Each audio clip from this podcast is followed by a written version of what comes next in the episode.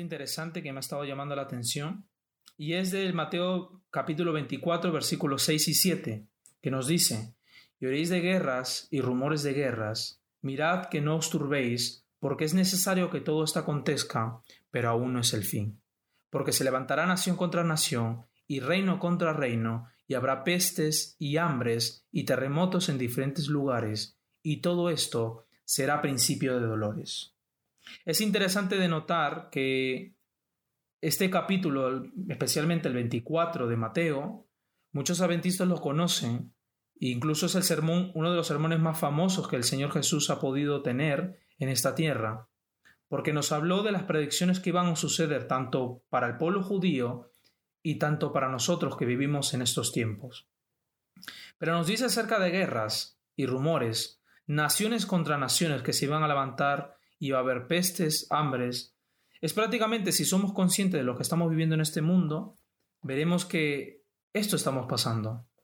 Pero hay algo más que una escritora muy conocida en el mundo adventista escribió, algo muy interesante, en el año 1904, en la Rebelión Herald del 24 de noviembre, que nos dice el tiempo de angustia, que irá un aumento hasta el fin, está a las puertas. No tenemos tiempo que perder. El mundo está agitado con el espíritu de guerra. Las profecías del capítulo 11 de Daniel casi han alcanzado su cumplimiento.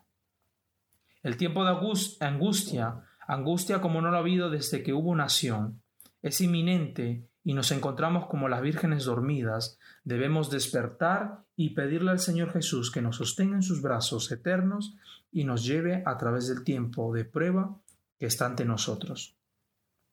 El mundo se está volviendo más y más anarquítico. Pronto una gran angustia sobrecogerá a las naciones, una angustia que no cesará hasta que Jesús venga. Yo pregunto, ¿este tiempo ya se ha cumplido?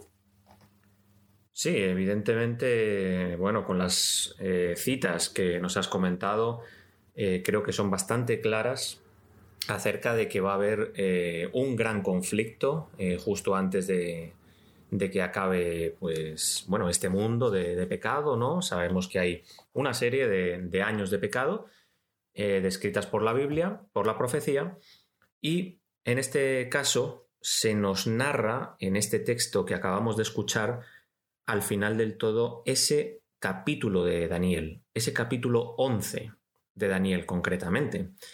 Y si nos vamos a él, y aquí pues animamos a todos a que saquen sus Biblias y, que puedan escudriñar junto con nosotros, em, porque este capítulo narra una serie de sucesos a lo largo de la historia que son muy importantes. Estamos hablando sobre todo de batallas, de reyes contra otros reyes de diferentes naciones, pero eh, vamos a enfocarnos en los últimos versículos. Estamos hablando de los versículos 40 al 45. Y estos versículos, por algún motivo, eh, son muy controvertidos. Lo cierto es que mm, hasta el versículo 39 eh, siempre se ha visto, al menos por la denominación adventista, se ha visto como un libro literal, se ha visto como unas profecías totalmente literales, porque se pueden comprobar que esos reinos, esas naciones, existieron junto con esos reyes. Pero resulta que cuando llegamos al versículo 40, ahí ocurre algo. Ocurre algo y es que deja de ser literal y se convierte en espiritual. Y esto es algo que, claro, nos llama mucho la atención. Y es algo que nosotros no podemos concebir, porque Dios puso la profecía especialmente para nosotros en el tiempo del fin, para que podamos escudriñarla, porque tenemos capacidad para ello, siempre con su ayuda, por supuesto, y podamos comprender qué significa. Por tanto, nosotros ahora vamos a hacer una lectura de los versículos 40 al 45 del libro de, yo, Daniel. Yo personalmente antes eh, Mm, desconocía mucho el tema de Daniel capítulo 11. Cuando comenté de Mateo 24, versículo 6, me parece interesante porque el comentario bíblico adventista nos dice que, bueno, eh, por ejemplo, dice en esta parte de aquí el comentario, dice, así como las guerras y los rumores de guerras de tiempos apostólicos presidiaban al fin de la nación judía, así también las luchas y las guerras internacionales presidiaban al fin del mundo. ¿Y qué es lo que estamos viviendo hoy en día? Es que estamos viviendo prácticamente eh, podríamos denotar, bueno, a ver, alguien diría aquí que guerras siempre han habido, ¿no? Hombre, desde que es que siempre han habido guerras y terremotos también, ¿no? Ha habido hambres también. Pero lo curioso de esto es que Jesús demarca el tiempo que va a haber una angustia, incluso, bueno, ahora leeremos seguramente el capítulo 11 de Daniel, los versículos finales, donde Jesús dice que habrá una angustia cual nunca ha habido. O sea, es importante porque el lenguaje misma nos da el apoyo de poder comprender que estas guerras deberíamos a, poder discernirlas si son lo que realmente nos llevará al fin. Obviamente, lo que comentaba, que antes yo desconocía el tema de Daniel 11, eh, me acuerdo que en medio de la pandemia me puse a, a estudiarlo y fíjate que, claro, desde el versículo 1 hasta el 39 encuentras, bueno, historia pura, ¿eh? Lo estuve estudiando con, con, con este hombre que se llamaba, creo que es Urias Smith. Eso es. Urias Smith. Eso es. Entonces, es claro, eh, fue impresionante, pero cuando llegó el versículo 40, bueno, él ya notaba un poquito con el Imperio Otomano y tantas cosas, pero no cuadraba. Al final de cuentas, eh, no tenía claro a dónde llegaba. Y creo que la Iglesia Adventista, como postura oficial, se ha quedado también con esa.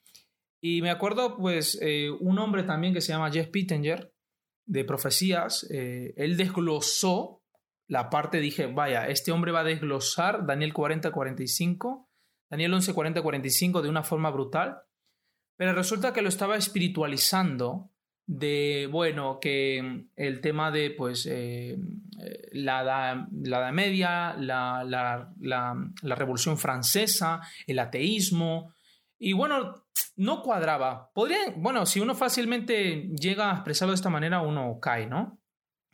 Pero cuando yo eh, vi algunos vídeos eh, de Víctor Saint Vincent, me pareció la lógica más brutal que pueda haber en esta tierra, que es Daniel 11, 40, 45, desglosado de esa manera, incluso lo vamos ahora a interpretarlo de esa manera, porque es la manera más fascinante que yo nunca lo he visto y, cuaja tan bien, porque claro, uno se pone a estudiar ahora y dice, vaya, lo que estamos viviendo es pura profecía.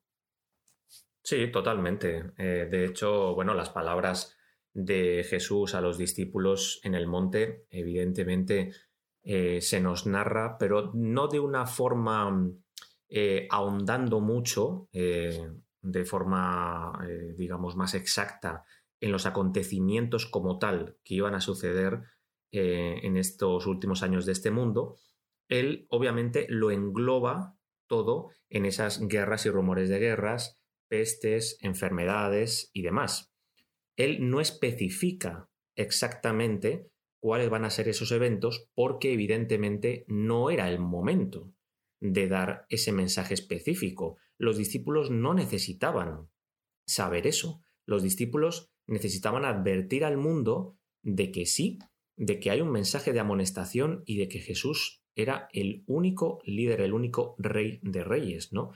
Aparte de, por supuesto, mucho más conocimiento bíblico.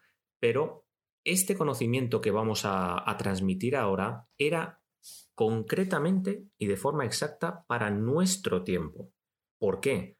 Porque recordemos que Dios eligió a una eh, mujer que fue Ellen White para ayudarnos a poder comprender aún más la Biblia con todo ese conocimiento que ella recogió en ese espíritu de profecía para que el pueblo de Dios del tiempo del fin no estuviese a ciegas.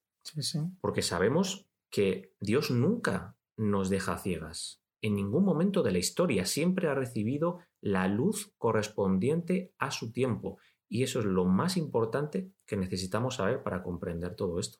Sí, justo estaba revisando aquí eh, la postura oficial, bueno, podríamos decir del comentario bíblico adventista que dice justamente del versículo 40 nos dice aquí, eh, por ejemplo, los expositores adventistas que entienden que el tema de Daniel 11, del 36 al 40, es el proceder de Francia durante la Revolución Francesa, sostiene que Turquía es el rey del norte, de Daniel 40 al 45, los que aplican de Daniel, eh, bueno, lo aplica del 36 al 39 del versículo, al, papado encuentra aquí un cuadro profético del pináculo de su carrera. Algunos del segundo grupo identifican al papado como un rey del norte, mientras otros hacen una distinción entre los dos. Unos pocos consideran la, que los de Daniel 11, 40-45 se cumplieron al caer el Imperio Otomano en 1922.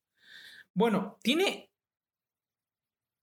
Está confundido prácticamente, porque bueno, ahora mismo nos vamos a dar cuenta por qué. Porque justo cuando hablamos de guerras, ¿no? Estaba mencionando guerras. sí.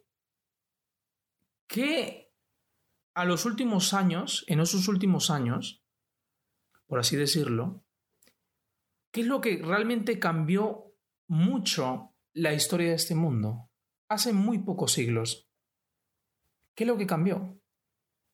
Resulta que en Estados Unidos, un país sumamente poderoso, resulta que hay un ataque en ese país. Y es conocido por el 11 de septiembre o 11S. Pero prácticamente el mundo no es igual desde aquella atentado terrorista que se podría decir. Porque voy a leer el versículo 40 de Daniel 11, nos dice, pero en el tiempo del fin, el rey del sur contenderá con él, y el rey del norte se levantará contra él como una tempestad, con carros y gente de caballo y muchas naves, y entrará a la tierra y las invadirá y pasará. Es interesante porque nos denota el tiempo del fin. Sí, de hecho, nosotros podemos leerlo en, una versión, eh, por ejemplo, la, Reina Valera del 60, que es la más común en el mundo adventista, o incluso en versiones como la, la Valera del 2000, que también es una versión bastante válida. Y eh, no se nos dice eso concretamente, sino que se nos dice, pero al cabo del tiempo. Fijaos en esto, porque de una traducción a otra las cosas cambian. Si a ti te dicen, pero al cabo del tiempo, tú te quedas un poco igual. Te quedas como, bueno, al cabo del tiempo, pero ¿qué significa eso? ¿Qué tiempo? ¿Qué me estás queriendo decir? Pero si nos vamos a una traducción como es la Biblia de Jerusalén, que es muy, muy, muy correcta también. De hecho, es una versión católica en la que se especifica también el asunto del sábado. Por tanto, ya de por sí ya es llamativa, ¿no? Sí, sí. Pero esto no es lo más interesante. Recordemos que Ellen White y James White también y muchos pioneros mencionaron una versión. Y esa versión es la King James.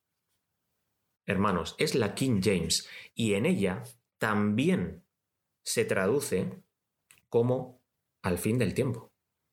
Por tanto, ya se nos está especificando en qué contexto están estos versículos. Ya se nos está aclarando. Se nos está diciendo que en el fin del tiempo ocurrirán estas cosas. Lo que está del 40 al 45. Y recordemos que Daniel 12 se nos está describiendo la segunda venida de Jesús. Por tanto, creo que es pura lógica que del 39 hacia atrás veamos acontecimientos de épocas antiguas y lleguemos al fin.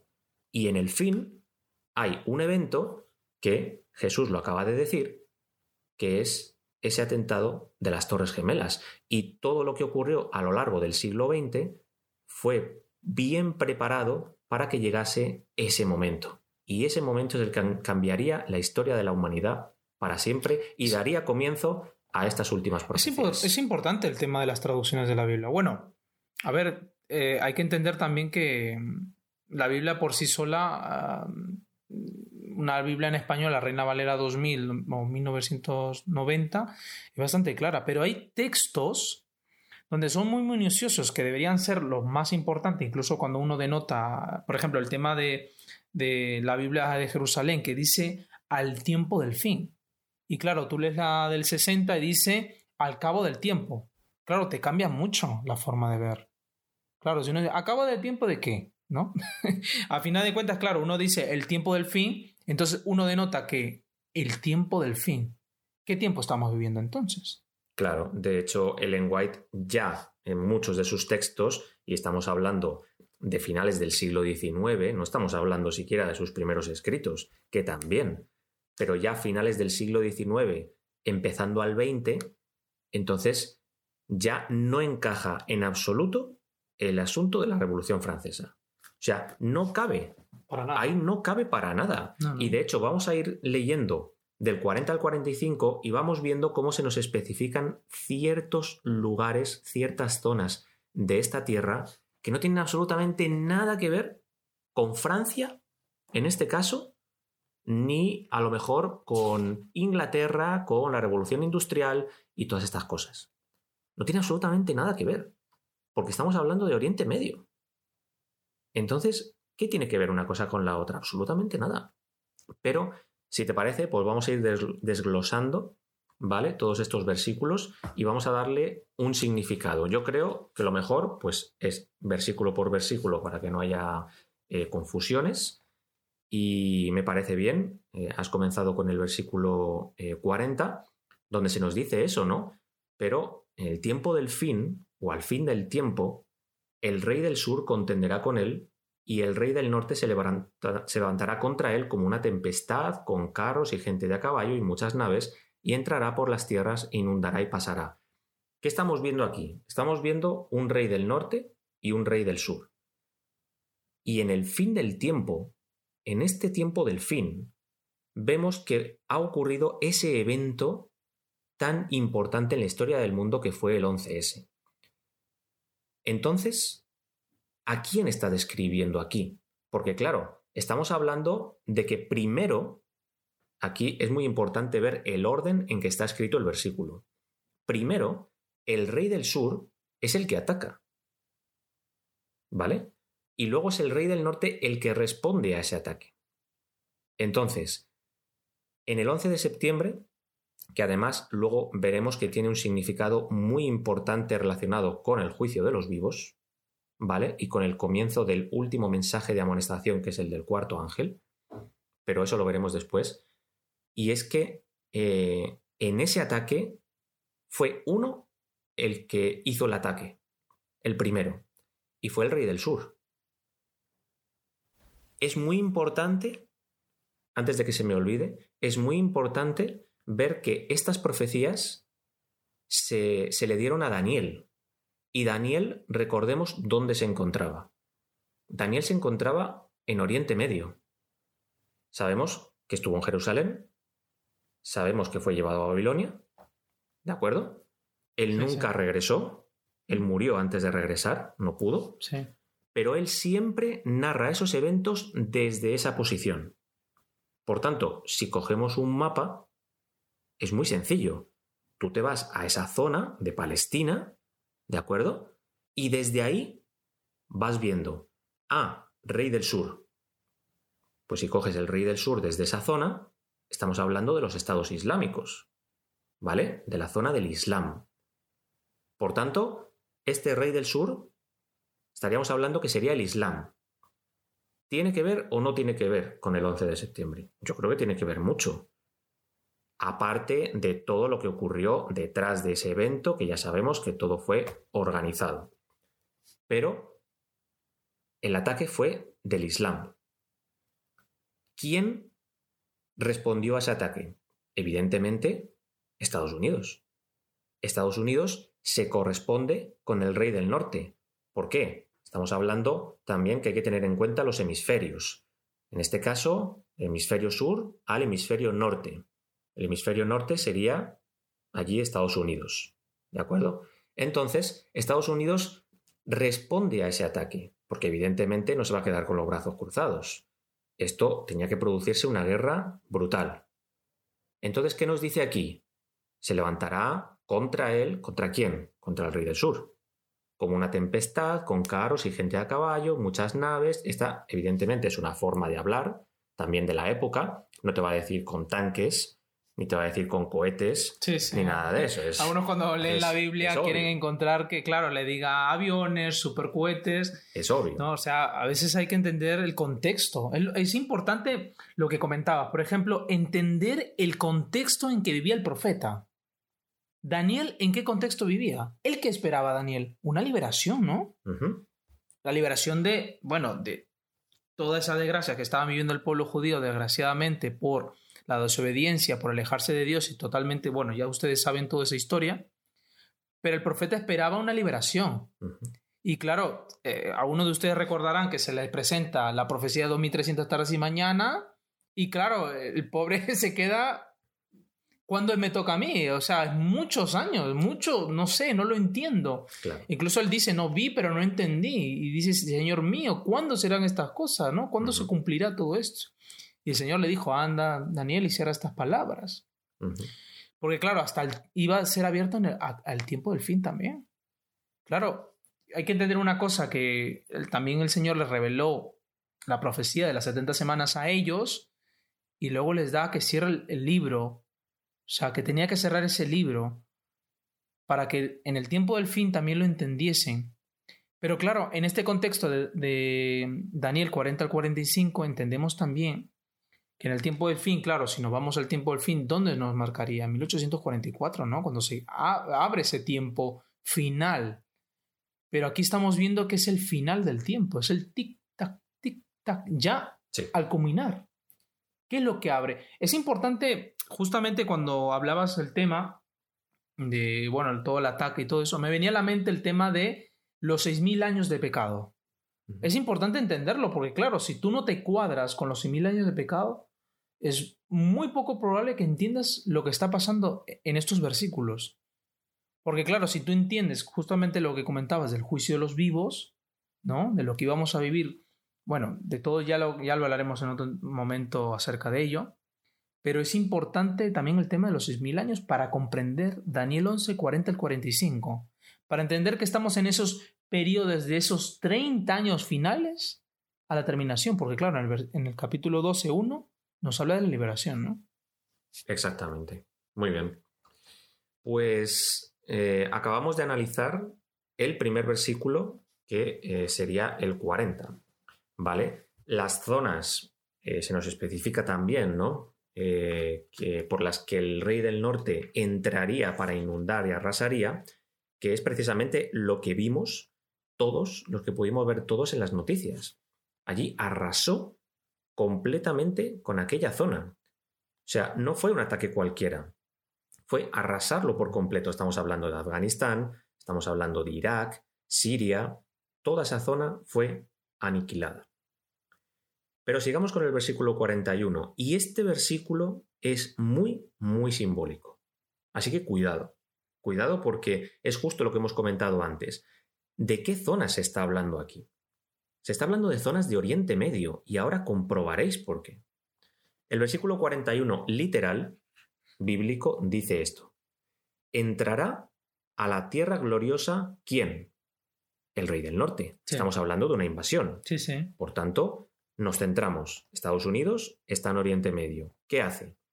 Entrará a la tierra gloriosa y muchas provincias caerán, mas estas que mencionamos ahora escaparán de su mano. Y ahora veremos por qué. Edom y Moab, y la mayoría de los hijos de Amón. Así que cuidado. Estamos viendo que sí, que entró a muchas regiones, pero hubo unas que no. Así que no aniquiló tanto como pensamos. Hubo zonas que las dejó intactas. ¿Y esto por qué? ¿Vale? Entrar a la tierra gloriosa. ¿Qué podemos pensar por esto? Estamos en Oriente Medio. Sí, sí. Si tú ves toda la zona de Oriente Medio, ¿qué si te viene a la cabeza cuando escuchas o lees tierra gloriosa? A lo largo de la historia, tierra gloriosa en Oriente Medio? Pues a mí solo se me ocurre una, empezada por J.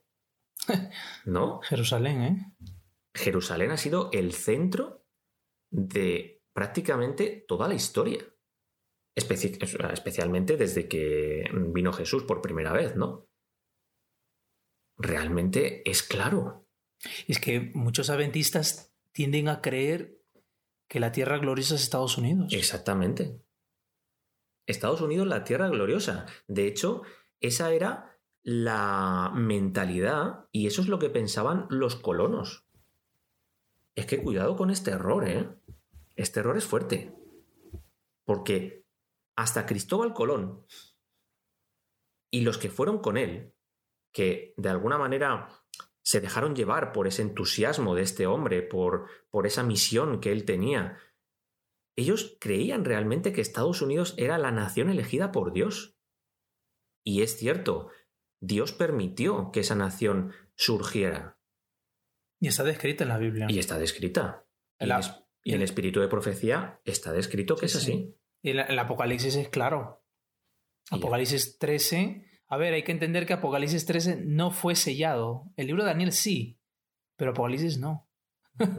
es que si no miramos las cosas en su contexto, texto sin contexto es un pretexto. Total. Exactamente. Por lo tanto, cuando nosotros leemos Daniel 40-45, entender el contexto en que el profeta entendía las cosas y cómo lo relacionaríamos con hoy, con el hoy en día y con lo que está pasando y lo que el lenguaje decía. O sea, las guerras que iban a suceder. ¿Qué es lo que levantó este conflicto? Lo que comentabas, con el 11 de septiembre. Ese poder, ¿no? De, de los terroristas musulmanes que atentaron con Estados Unidos.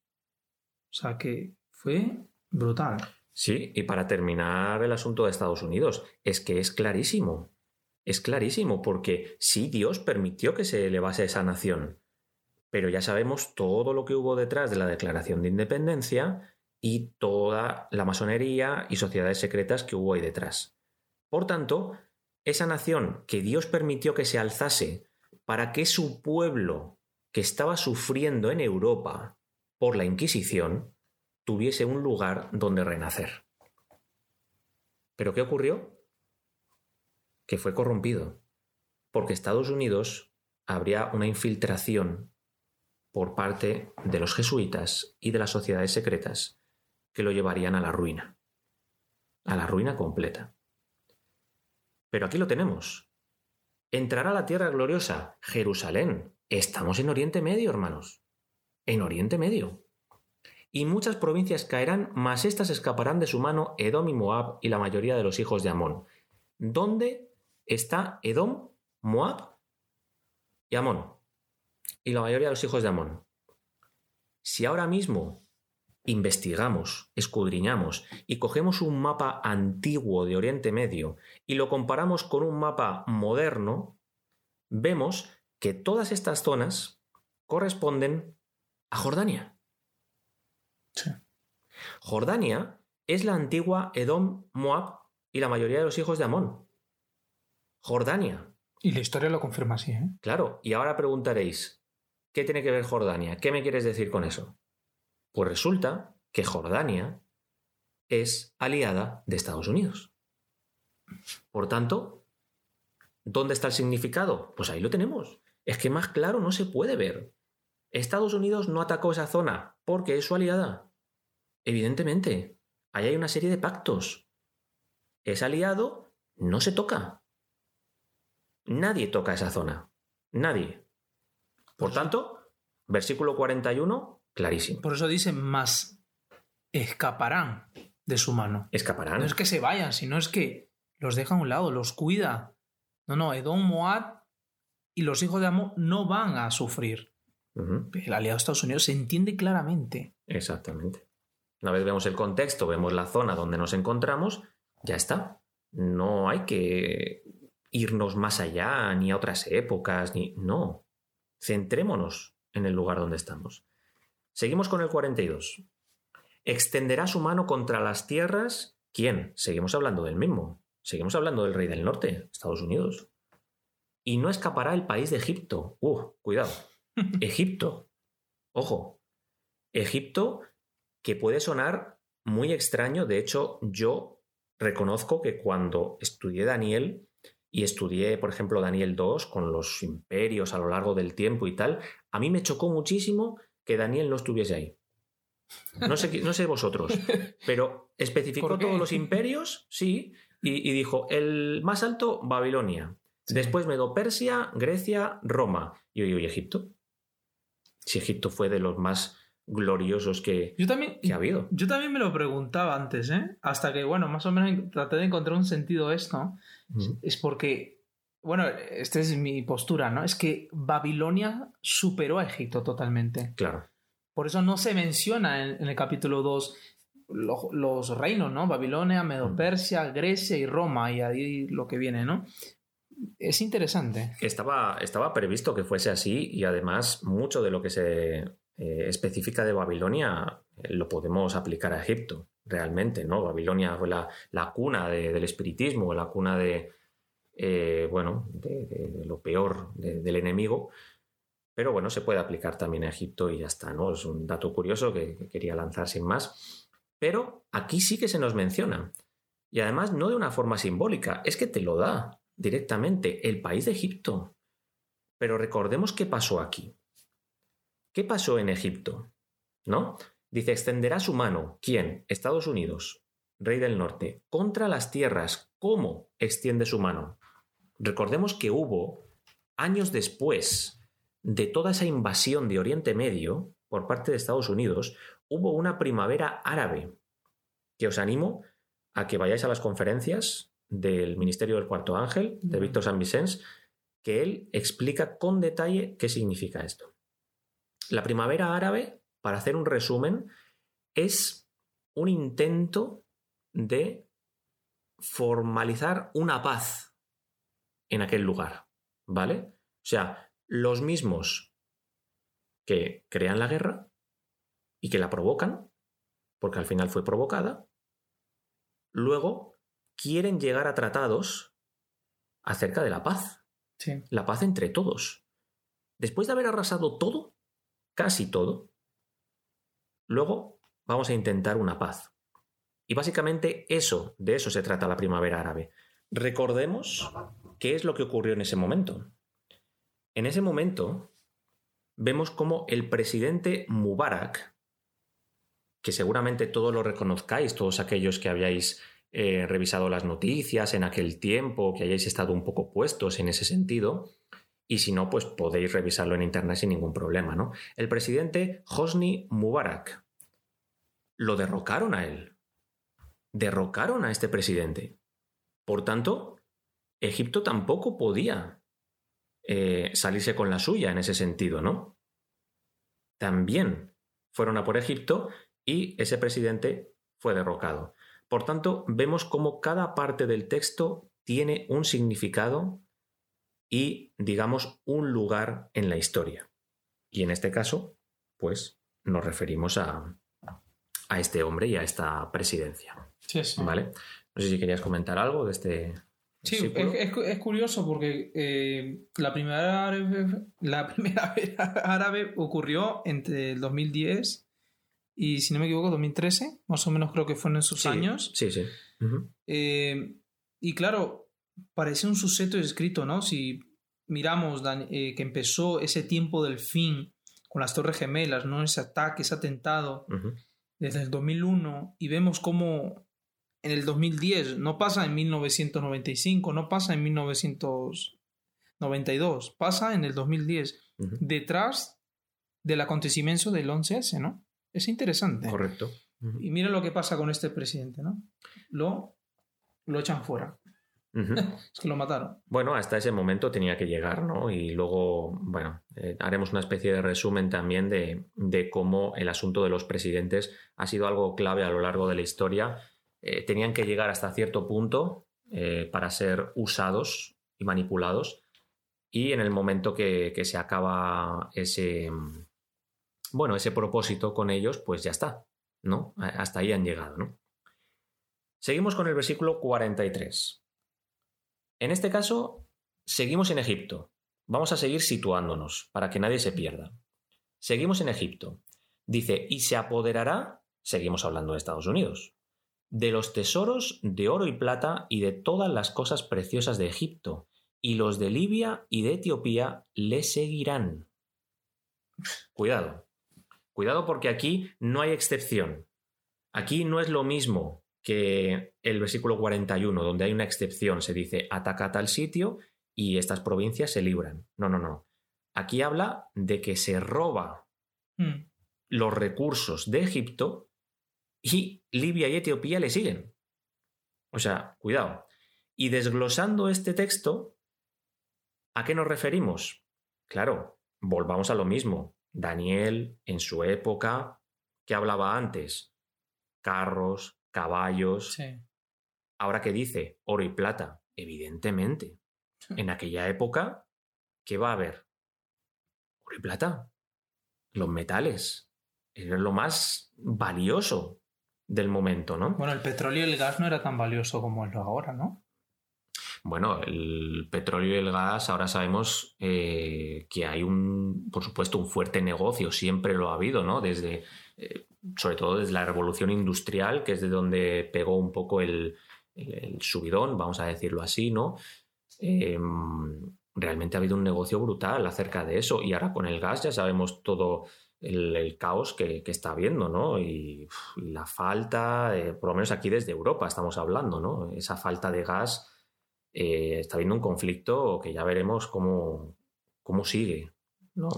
Pero el petróleo ya sabemos que se está agotando. Poco a poco se agota, se agota, se agota. Y al final el petróleo sabemos de dónde sale. Sale de las profundidades de la Tierra. Sí, sí. ¿no? Eh, llegará un momento en que el ser humano escarbará tanto que, la Tierra dirá basta. Dirá basta. Y, es gracias al diluvio que tenemos petróleo. Efectivamente. es gracias al diluvio porque eh, es interesante que todos los países que tienen petróleo, gas, hablo de las mayores reservas, pasan crisis. Mira Venezuela cómo está. Totalmente. Es que tiene la Venezuela tiene la mayor reserva de petróleo en el mundo y el país está vuelto nada. Increíble. ¿Eh? Increíble. Y mire cómo está Egipto. ¿Por qué Dios puso esas reservas más grandes en esos lugares? Hombre, sabemos que, hombre, casi todos los países deben tener sus reservas de petróleo, ¿no? Pero son mínimas. Pero las más grandes, ¿dónde las puso exactamente? Y justamente una de ellas en las profecías. ¿Por qué? Bueno, Dios es todopoderoso, ¿no? sabe lo que va a venir en el futuro. Pero es interesante que en esa parte, en ese lugar, en Egipto, cómo Estados Unidos comenzó a llevarse todo ese petróleo, ese gas. Hombre, yo entiendo que mucha gente entiende este tema, ¿no? Con el tema, claro, tú le preguntas a la gente del tema del Medio Oriente, lo primero que se le viene a la cabeza es Estados Unidos. Los ladrones de Estados Unidos que se llevan todo. Sí. Y es verdad. Es, que es verdad, es que la gente declara la profecía, pero llega un adventista y dice, no, eso es un tema espiritual, que no tiene nada que ver esto con lo de hoy. Y solamente, eh, hoy de guerra, sí, o Segunda Guerra Mundial. Y ahora hablaremos algo de la Tercera Guerra Mundial también. Muy bien, muy bien. Es que al final todo se enlaza, todo se enlaza y nosotros eh, tampoco queremos desviarnos eh, mucho del tema, pero es que ni siquiera es eso, ni siquiera es desviarse, es para poder comprender todo el contexto y de todo lo que estamos viviendo en este tiempo. Así que, bueno, esta sería pues un poquito la, eh, un poco la, descripción, ¿no? El, escudriñamiento de este versículo 43, que por cierto, eh, tenemos una segunda parte del versículo que analizar, cuidado, porque hemos hablado de que se va a apoderar de esos tesoros de oro y plata, petróleo, em, gas natural, eh, y demás, ¿no? Que, vemos ahora que, está, bueno, está en un conflicto muy grande. Pero de todas las cosas preciosas de Egipto y los de Libia y Etiopía le seguirán. ¿Esto qué significa? Cualquiera, insisto, que haya revisado un poquito tema de noticias en aquella época y demás, mm. Libia está asociado con un hombre. En aquella época me refiero. Ah, vale, con un hombre que es Muammar Gaddafi. Mm. Muammar Gaddafi lo derrocaron también. Hablábamos de Mubarak, pero ahora hablamos de Gaddafi. A él también lo derrocaron y lo mataron. Y lo de este hombre además fue todavía más espectacular, porque además salió en las noticias y salió en vivo, para que todo el mundo lo viese, para que todo el mundo viese ese derrocamiento. Y eso fue algo histórico, porque ese hombre estaba aferrado al poder, como un dictador, estaba totalmente aferrado y no había manera de hacer nada con él. Y todo el mundo pudo ver cómo lo sacaron y cómo lo colgaron. Es brutal. Y de eso sigue habiendo imágenes y sigue habiendo pruebas. Y es así, así es como ocurrió. Y, y, después se nos habla también de Etiopía. Mm. de Etiopía. Este hombre, pues probablemente no sea tan conocido. Eh, de hecho, pues tiene un nombre bastante delicado que, bueno, básicamente, bueno, es otro presidente, ¿vale? Y ese presidente, pues es Ali Abdullah Saleh. Te salió perfecto. La verdad es que me ha salido demasiado bien yo lo traté de. para lo que yo, yo lo traté de hacer y me para lo que yo esperaba. Ali Abdullah Saleh. Bueno, pues ese fue también el presidente de Etiopía y también eh, fue derrocado. Por tanto, ese es el significado de por qué Libia y Etiopía le siguen. ¿Por qué? Porque son otros presidentes que también tenían que caer. Sí, sí. Es, es- es brutal. Es brutal. Es brutal como la profecía, cómo la desglosas y te das cuenta que el versículo es claro. No tienes que hacer interpretación forzosa para llegar a una espiritualización. Es que es. es, eh, que no, no tengo otra manera de describirlo. Es que es alucinante. No, no, no hay otra manera. Y, y como estáis viendo, se nos está describiendo por qué hemos dicho lo del 11 de septiembre. Porque se nos está describiendo los 30 últimos años de la historia. Los 30. Y ya explicaremos el porqué de esto. Sí, por qué sí. tenían que ser 30 y no otro número de, años. Sí. Es impresionante. La profecía es maravillosa. Bien, llegamos al 44. Y aquí tenemos que detenernos. Porque si ha sido increíble lo que hemos visto hasta ahora, el 44 nos va a dejar sin palabras. ¿Por qué? Porque el versículo 44 es donde nos encontramos ahora mismo en la historia. Vamos a ver por qué. Pero noticias del oriente y del norte lo atemorizarán, y saldrá con gran ira para destruir y matar a muchos. Vale, tú lo lees así, que es el versículo literal, y entonces dices, uff, Hmm. ¿y ahora? Sí, sí. ¿Y ahora qué? O sea, me hablas de un rey del norte y de un rey del sur, y ahora me hablas de otro norte y del oriente. O sea, ahora me estás metiendo más puntos cardinales. Me estás metiendo aquí lugares que ahora vamos a ver de qué se está tratando esto. Bien. Dice que noticias del oriente y del norte lo atemorizarán. ¿Lo atemorizarán a quién? ¿De quién hemos estado hablando en estos versículos? Como mm, personaje principal, vamos a decirlo así. De Estados Unidos, ¿sí o no? ¿Vale? Entonces, alguien va a atemorizar a esos Estados Unidos. Alguien, otras naciones. Si avanzamos en la historia, ya hemos visto eh, cómo comenzada esa segunda década de este milenio, desde el 2010, hemos visto todos esos eh, conflictos en Oriente Medio y cómo han sido derrocados los presidentes. Ahora, ¿qué es lo que está ocurriendo? ¿Qué dos naciones han surgido y se han elevado como ninguna? Incluso llegando a hacer dudar a mucha gente de que Estados Unidos sea la principal potencia mundial ya. No te tienes que ir muy lejos ¿eh? para pensar en quién. No, no hay que irse muy lejos, porque las noticias están llenas. Desde que- febrero están llenas. Es que no tienes que andar rebuscando. Es que en las noticias te lo están diciendo. Hay dos potencias que se han alzado, incluso, según algunas personas, por encima de Estados Unidos. Y que están creando muchos conflictos hoy en día, sobre todo una, que es Rusia. Total. Es que lo primero Vale. que se te viene a la O mente. sea, que alguien me niegue, por favor, que Rusia es clave ahora mismo en el panorama mundial.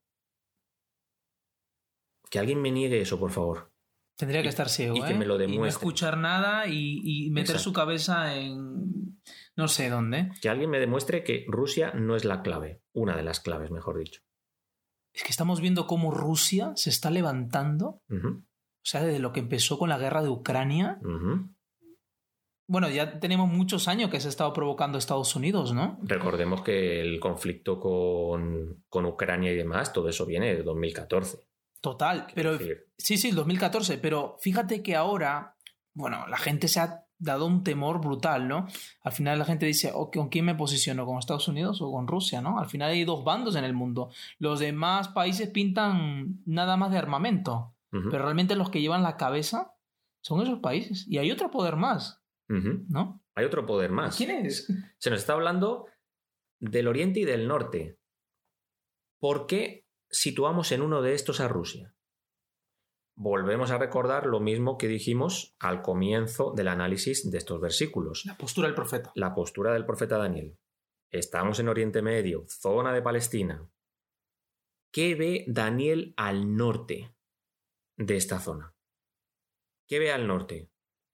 Sí, tienes que cruzar Turquía, evidentemente, la zona de Turquía está ahí. Pero como potencia real en este fin del tiempo, evidentemente Rusia.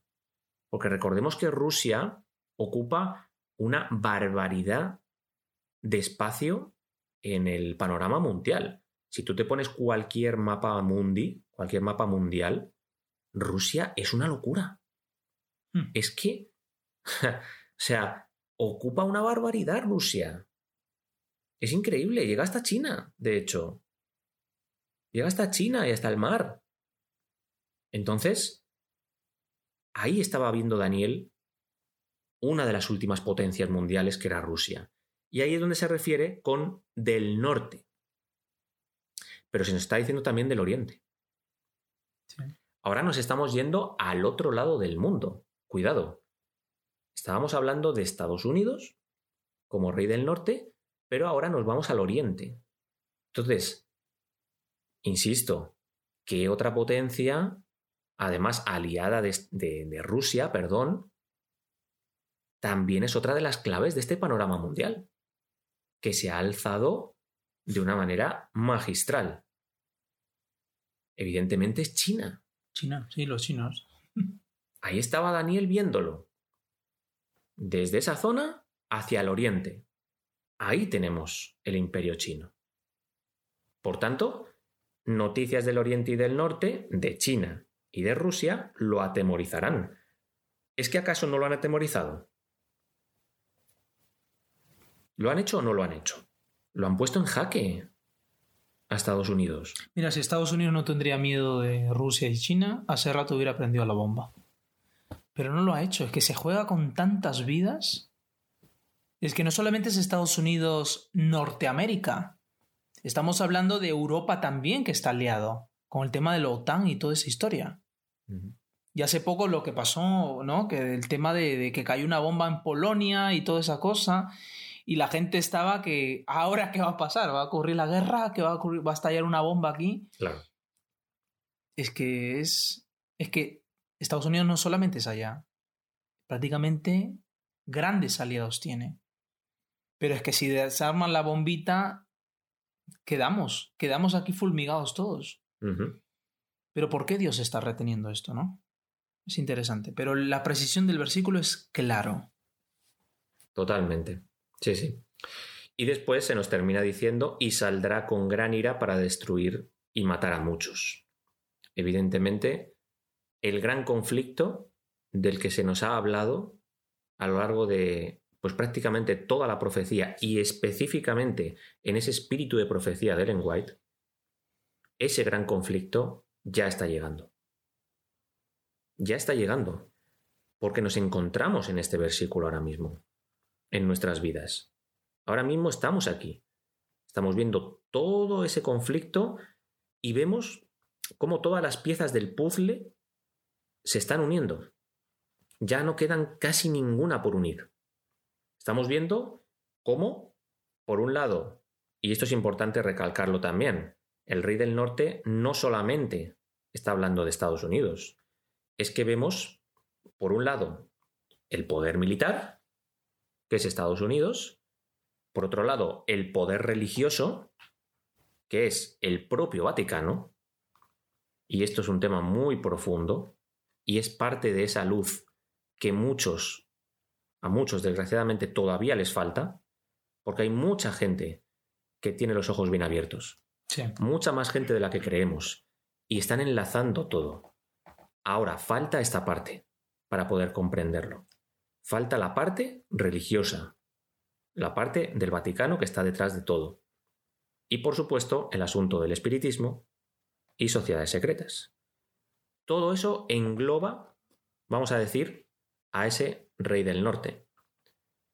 Pero, como Jesús ha comentado, pues tenemos también la OTAN, con todos sus aliados europeos y demás. Aquí vemos un gran poder, que, digamos, mm, es la mayoría del poder ahora mismo en el enfrentamiento. Pero luego tenemos otra parte del poder, del panorama mundial, y es que tenemos Rusia y China, que se le están aliando varios países.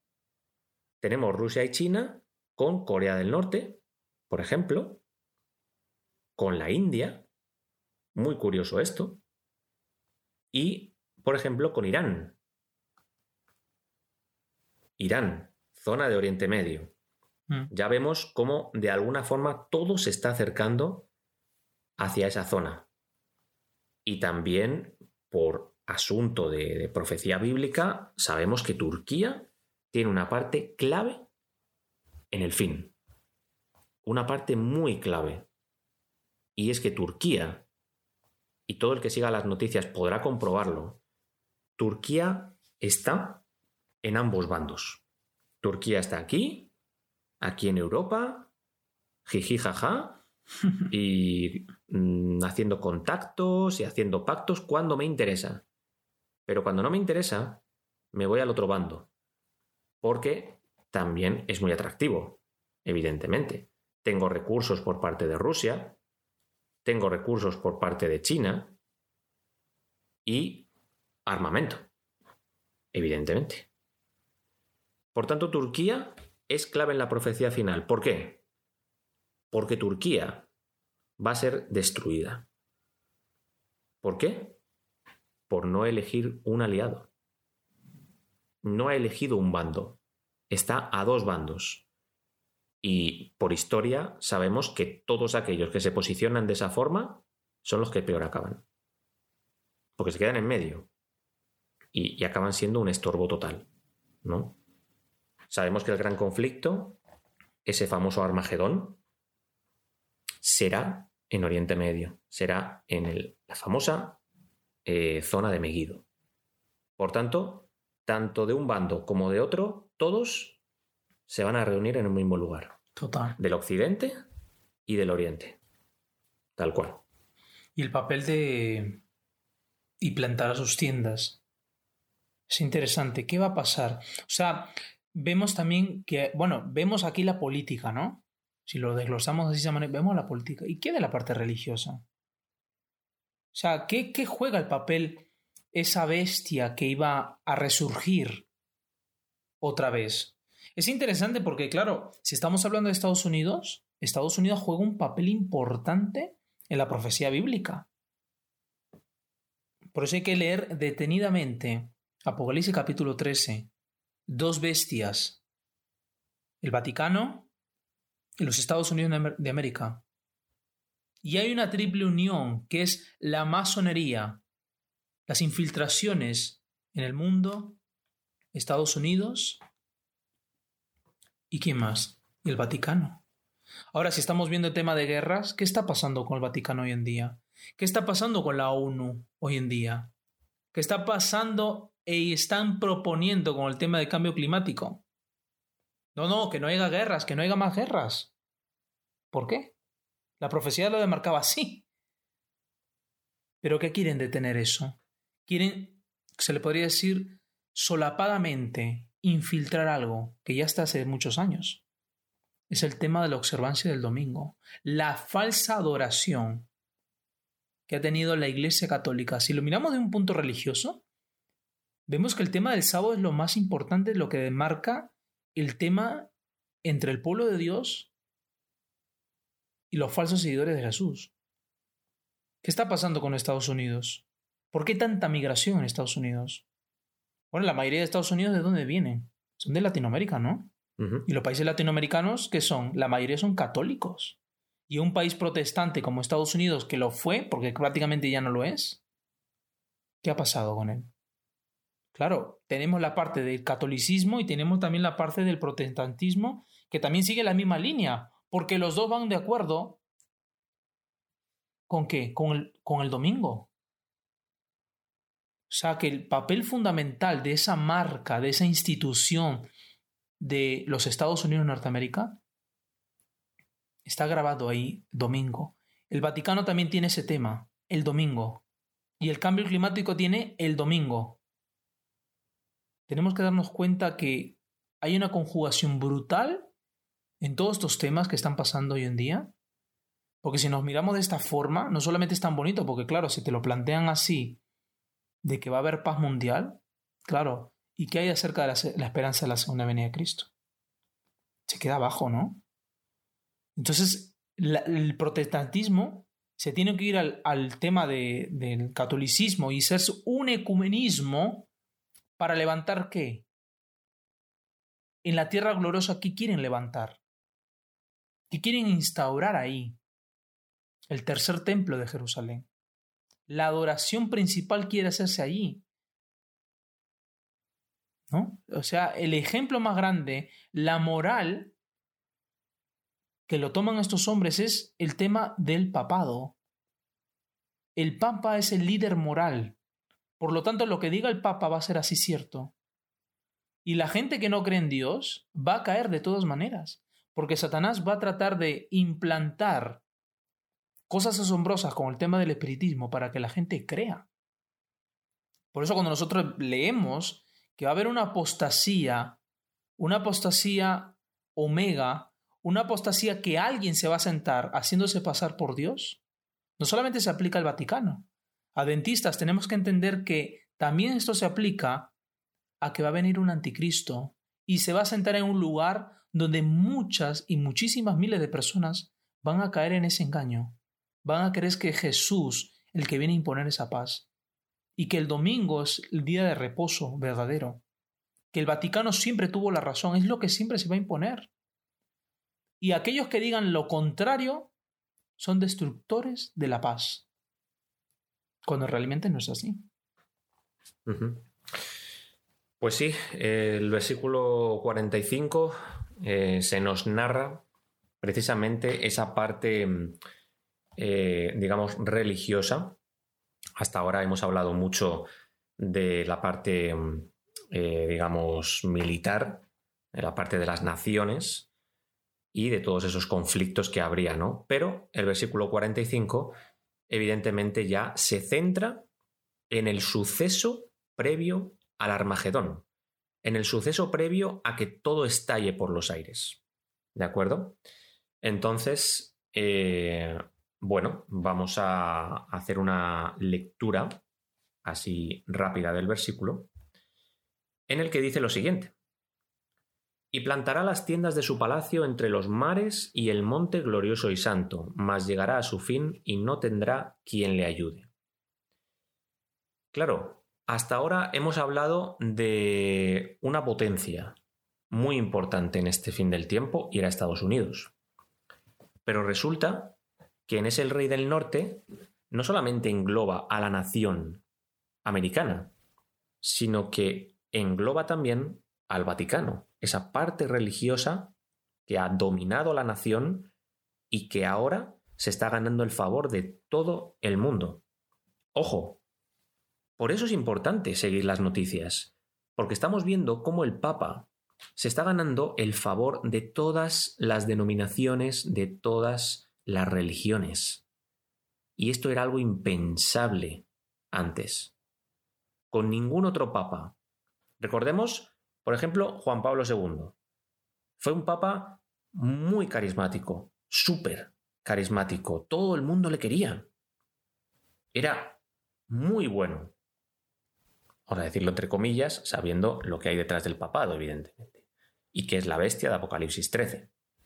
Pero, para el mundo, era un hombre maravilloso, ¿no?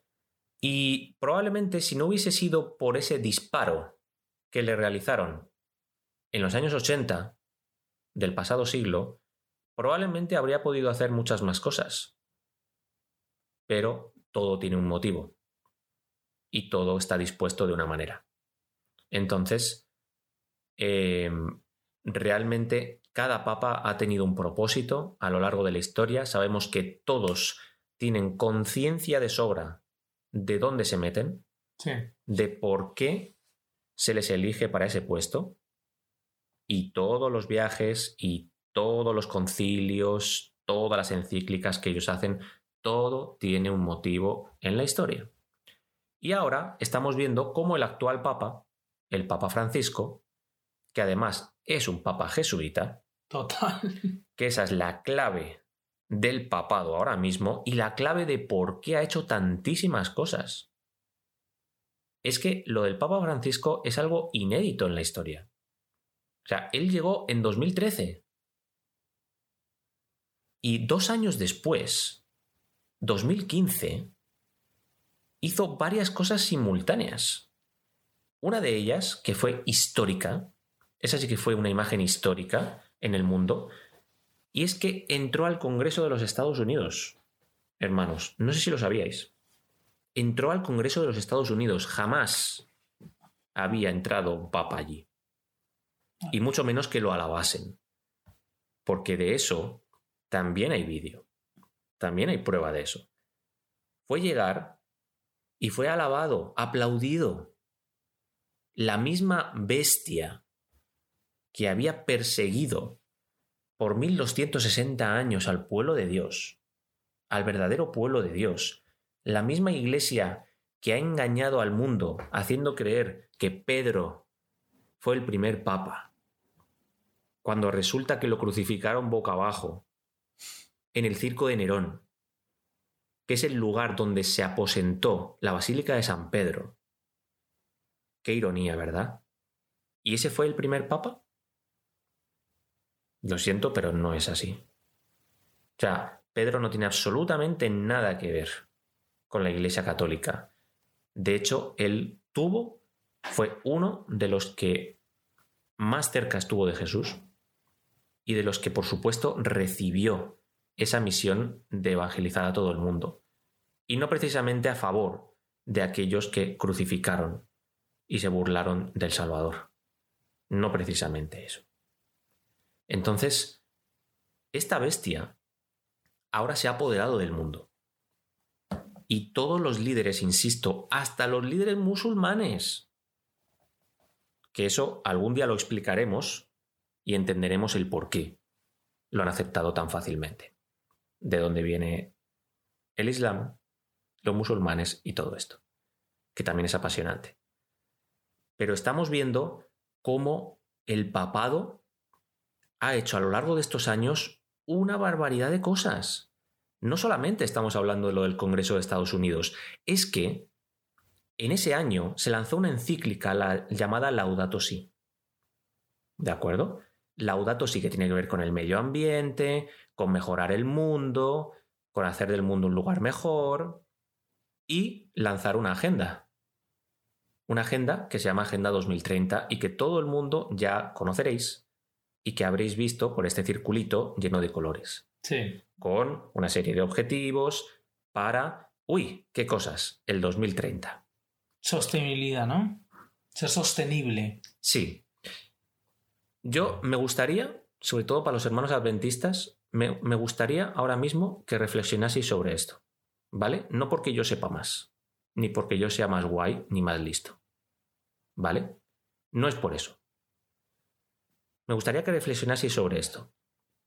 ¿Cómo es posible que durante décadas todos los líderes mundiales, en cada reunión que han tenido mundial, todos, todos los líderes juntos, ¿cómo es posible que siempre hayan, estado en desacuerdo con respecto a salvar el planeta?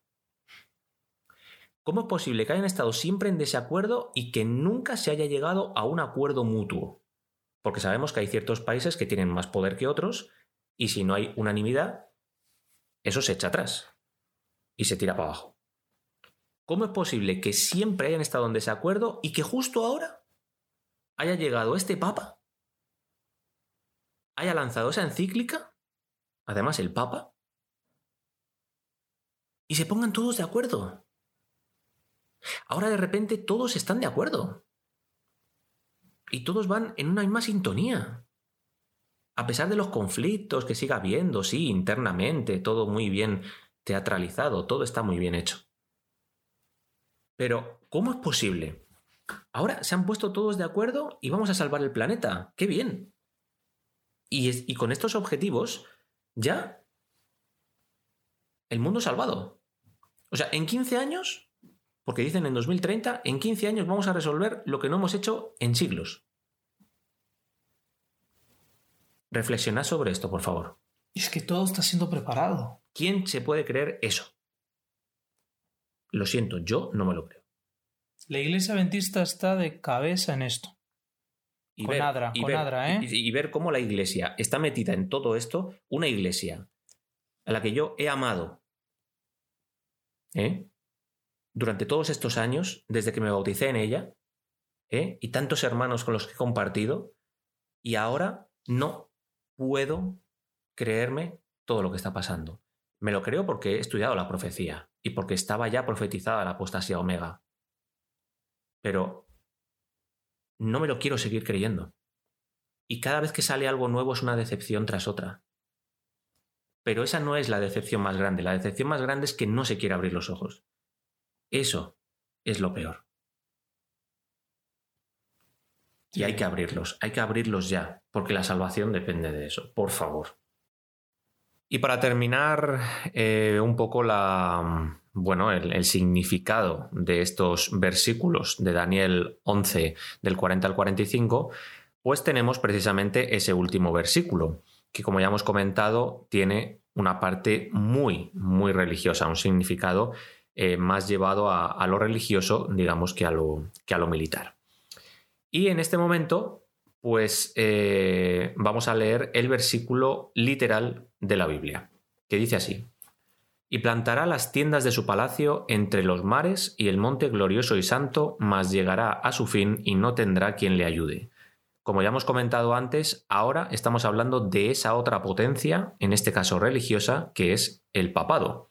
Por tanto, nos volvemos a situar en Oriente Medio, aunque parezca mentira, pero seguimos allí. Recordemos que la sede del Vaticano o del papado la tenemos en Roma, pero habrá un acontecimiento que nosotros, evidentemente, no podemos afirmar 100%, porque eso no se nos ha declarado, pero para que la bestia, el papado, traslade su sede, o sea, las tiendas de su palacio, ¿no? Traslade su sede a otro lugar, que en este caso es Jerusalén, que es ese lugar, esa tierra gloriosa que hemos hablado ya al comienzo de este pasaje de Daniel 11, eh, para que traslade su sede, algo tiene que suceder, evidentemente. Algo tiene que ocurrir en ese Vaticano, allí en Roma. Y cuando eso suceda, va a trasladar su sede porque todo lo relacionado con el tercer templo de Jerusalén, todo está preparado, hermanos. Todo está preparado. Y de eso tenemos pruebas más que de sobra. Tenemos incluso una página oficial en Internet del tercer templo y vemos como todos los utensilios, todo lo que se utilizaba antiguamente en el templo, todo ya está preparado. ¿Y qué sucederá cuando esto ocurra? Trasladará su sede allí a Jerusalén, que es algo que el papado y especialmente los jesuitas siempre han deseado, siempre, tener esa tierra gloriosa para ellos. Ahora, es importante tener en cuenta que el actual papa es jesuita. Por tanto, los judíos no podrían recibir a un papa como este.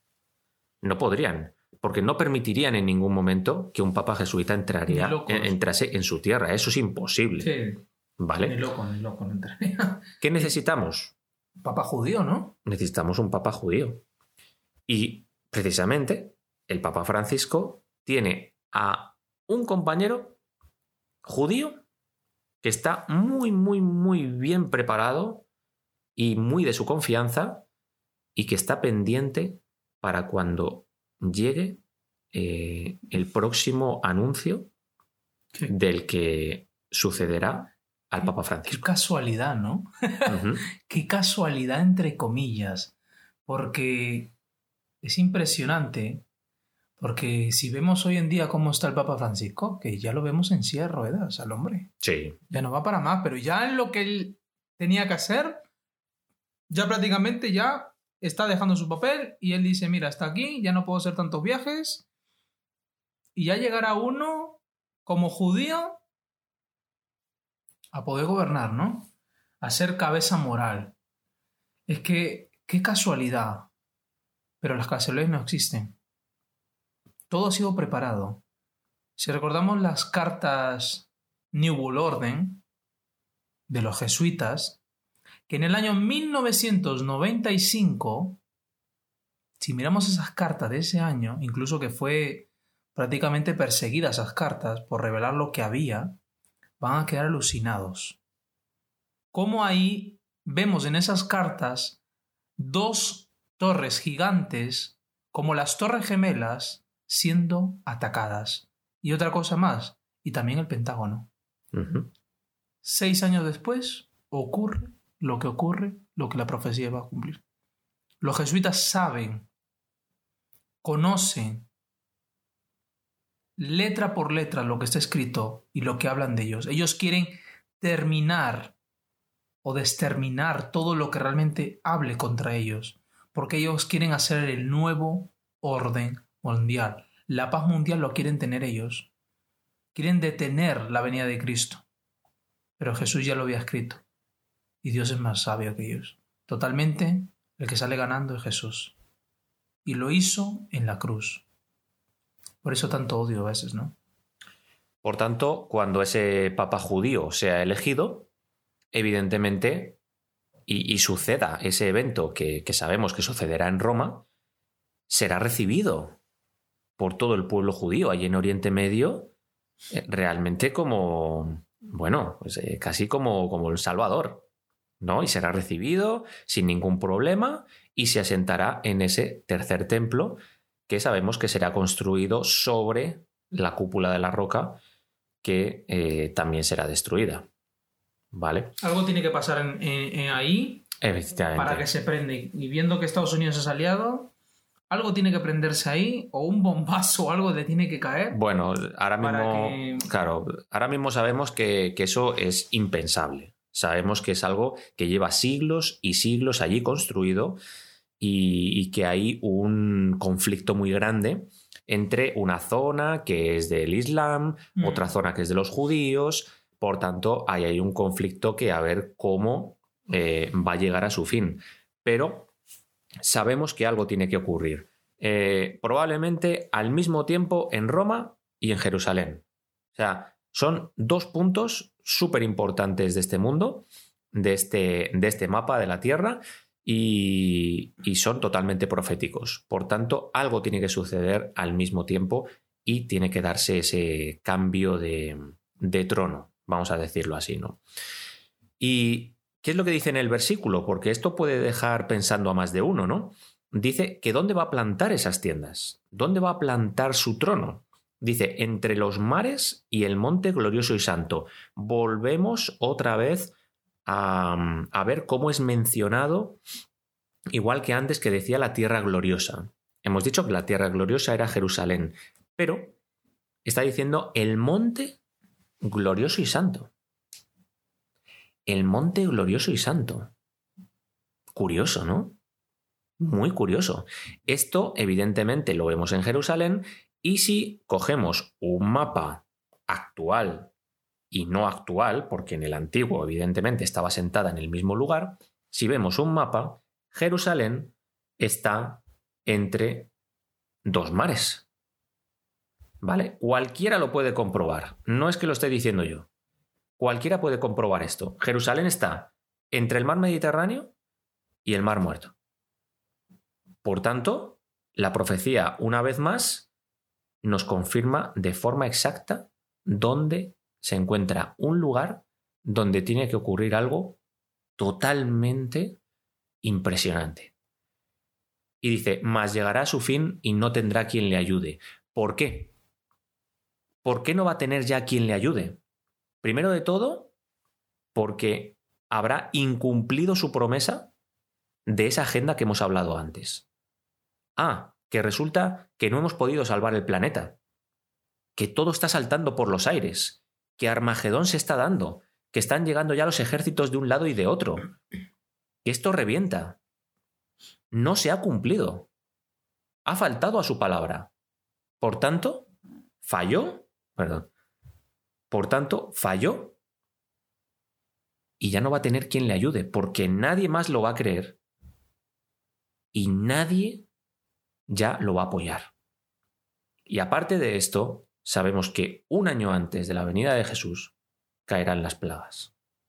De ahí lo que hemos comentado. Por profecía, ¿eh? Por profecía. No por invención de alguien ni nada, sino por profecía. De ahí lo que hemos comentado de que todo va a estallar. Sí, sí. Al final es una descripción de eso, ¿no? En la caída de las plagas.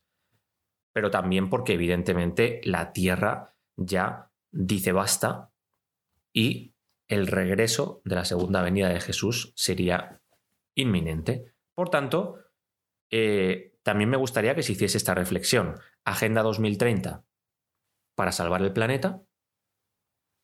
Este evento que acabamos de comentar en Daniel 11:45, caída de las plagas. Me gustaría que se reflexionase sobre eso. Que la Agenda 2030 no es porque lo hayan querido poner en un número así, no sé, llamativo, un número así exacto. No, no, no. Es que el enemigo lo ha colocado ahí.